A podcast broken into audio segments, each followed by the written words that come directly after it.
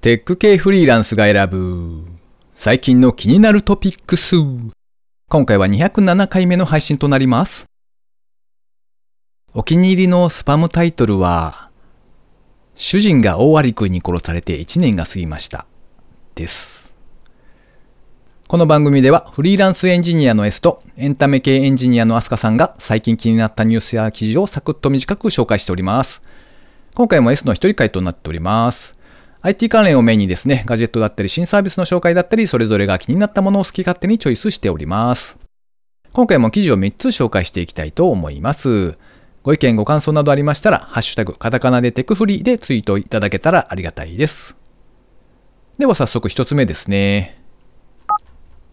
梅津和夫さん、27年ぶりの新作で描いた人類の未来とは ?NHK ニュースウェブで掲載されていた記事ですね。NHK の朝のニュースを見ていたらですね、梅津和夫さんが登場されておりまして、えーウェブの記事にもあったので、こちらを紹介してみたいと思います。1995年以降ですね、漫画の創作からは遠ざかっていらっしゃったそうなんですけれども、今年の1月、27年ぶりとなる新作を発表されたそうです。それは漫画ではなくて、101点の連作絵画という初めての試みだったそうですね。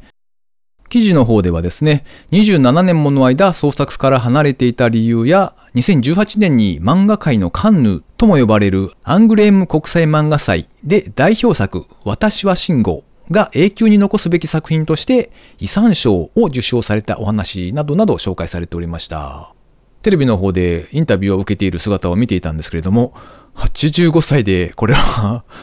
めちゃめちゃかっこいいな、元気やのうと思って見ておりました。あの、さらなるこう、創作をする意欲というんですかね。めちゃめちゃかっこいいなと思って紹介してみました。では二つ目ですね。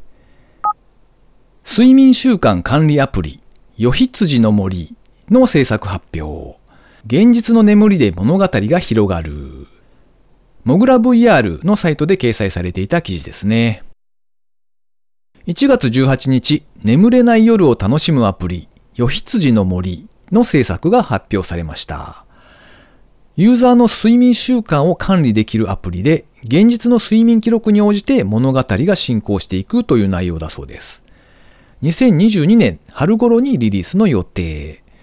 このアプリはですね、スマホから離れて自分だけの静かな夜を過ごすことをテーマとしておりまして、プレイヤーは羊のキャラクター夜と共にアプリ内で日々を過ごします。規則正しい睡眠や睡眠前のデジタルデトックス習慣を継続するほどに牧場内の羊が増えていき、聴ける音楽も集まっていく、そういった仕掛けがあるようですね。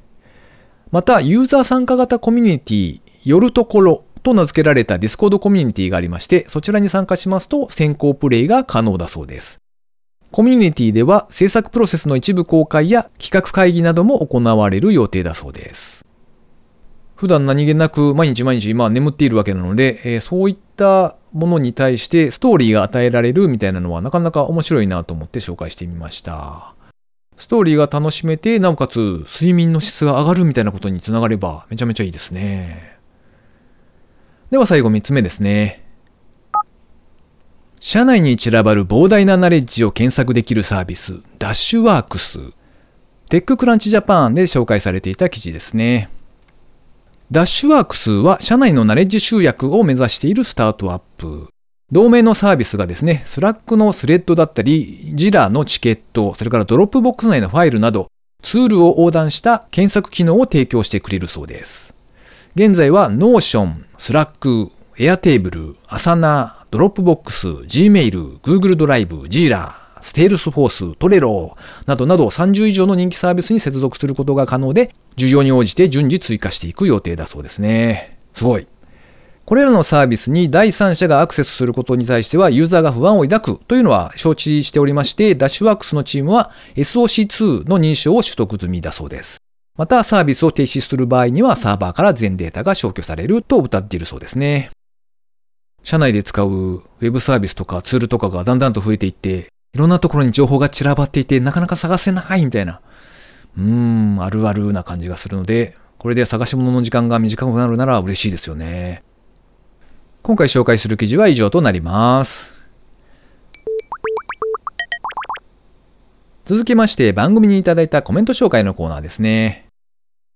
高見千恵さん、いつもありがとうございます。206聞いた。相棒への愛情、私もなんだかんだかなり前に買ったぬいぐるみをいつも抱っこしてたりしてますし、人に寄り添おう。4時台、うちの理事長が4時台に起きて20時には寝る感じですね。他人と一緒に何かやることを考えると、結局朝の6時か7時から23時、24時あたりに活動を合わせた方が楽なんだろうなとコメントをいただきました。ありがとうございます。えー、高見さんがいつもぬいぐるみを抱っこしているのは僕も知っています。あの、イベントでズームとかで見ているといつも何かを抱っこしているので、うん、なるほど、あれか、と思いつつ拝見しておりました。いや、朝4時台に起きると確かに20時過ぎとかにこう寝るっていう形にはなりますよね。そうなるとやっぱり他の人との時間のずれが大きくなりすぎて、いろいろと不都合が出たりは確かにしますね。オンラインイベントも20時以降にスタートみたいなものは結構あるので、そう考えると、あんまり朝方過ぎてもなかなか難しいのかもしれないですね。朝ごはんを食べる前になんか、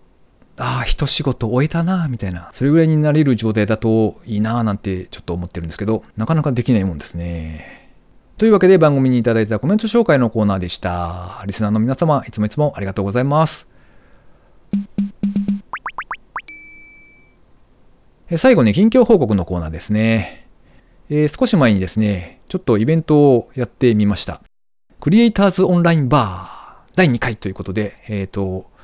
まあ、ただのオンラインの飲み会みたいな感じですね。何か物を作っている方とか、自分で表現活動とかをですね、されていらっしゃる方がいらっしゃれば一緒に飲みましょうみたいな感じです。で今回はですね、自分も含めて6名の参加者でいろいろお話をしておりました。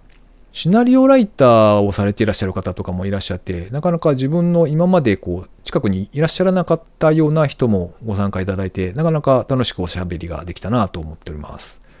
ちなみにですね、Zoom の無料ユーザー制限というのがあるんですよね。3名以上でミーティングをやった場合には、40分までしか使えませんという制限がありまして、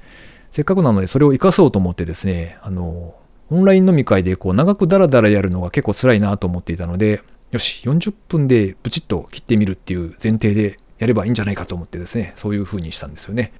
なんですが、まあ結局ですね、第1回、第2回ともにですね、二次会として計40分40分で80分ぐらいですね、の回になった感じですね。で募集の仕方をいろいろ試していたんですけれども、まあ、あんまり人が多すぎても喋りにくいなと思って、1回目、2回目はですね、あの、5名とか6名とかっていう制限をつけておいたんですよ。そしたらありがたいことにですね、キャンセル待ちが出てしまって、あ、これはこれで申し訳ないなと思って、で、次回まだ3回目が近々あるんですけれども、じゃあ人数が増えてしまったら、ズームのブレイクアウトルームを使えばいいかと思って、えー、定員は無制限という形でですね、募集をかけたんですね。そうしたら、案の定というか、まあそういうもんかなと思うんですけど、参加される方が全く増えず、うーんってなっておりますね。今喋っている時点でですね、自分も含めて3名ということで、あの、もしこれを聞いていらっしゃる方、どなたかですね、2月8日の水曜日ですね、20時半から、一応1次会で40分、多分2次会もあるのかな。わかりませんけれども、まあ最長でも1時間20分ぐらいだと思いますが、え、そんなオンライン飲み会をですね、やりたいと思っておりますので、もしよろしければぜひ参加してやっていただけたらと思います。この番組へのご意見ご感想などを絶賛募集中です。ツイッターにてハッシュタグカタカナでテクフリーをつけてつぶやいていただくか、ショーノートのリンクからですね、投稿フォームにてメッセージをお送りいただけたらありがたいです。スマホ用にポッドキャスト専用の無料アプリがありますので、そちらで登録とか購読とかをしておいていただきますと、毎回自動的に配信されるようになって便利です。Spotify、Amazon Music でお聴きの方は、ぜひフォローボタンをポチッとしておいてやってください。えー、これを収録しているのが2月3日、節分の日なんでございますが、皆様、恵方巻きは食べられましたか、えー、我が家では、一応恵方巻きらしきものは食べたんですが、花からカットされておりまして、しかも、あれ、そういえば、恵方ってどっちだっけ？みたいな話題も出ずですね、あの、淡々と食べただけみたいな感じでしたね。すみません。はい。というわけで今週も最後までお聴きいただきありがとうございました。それではまた。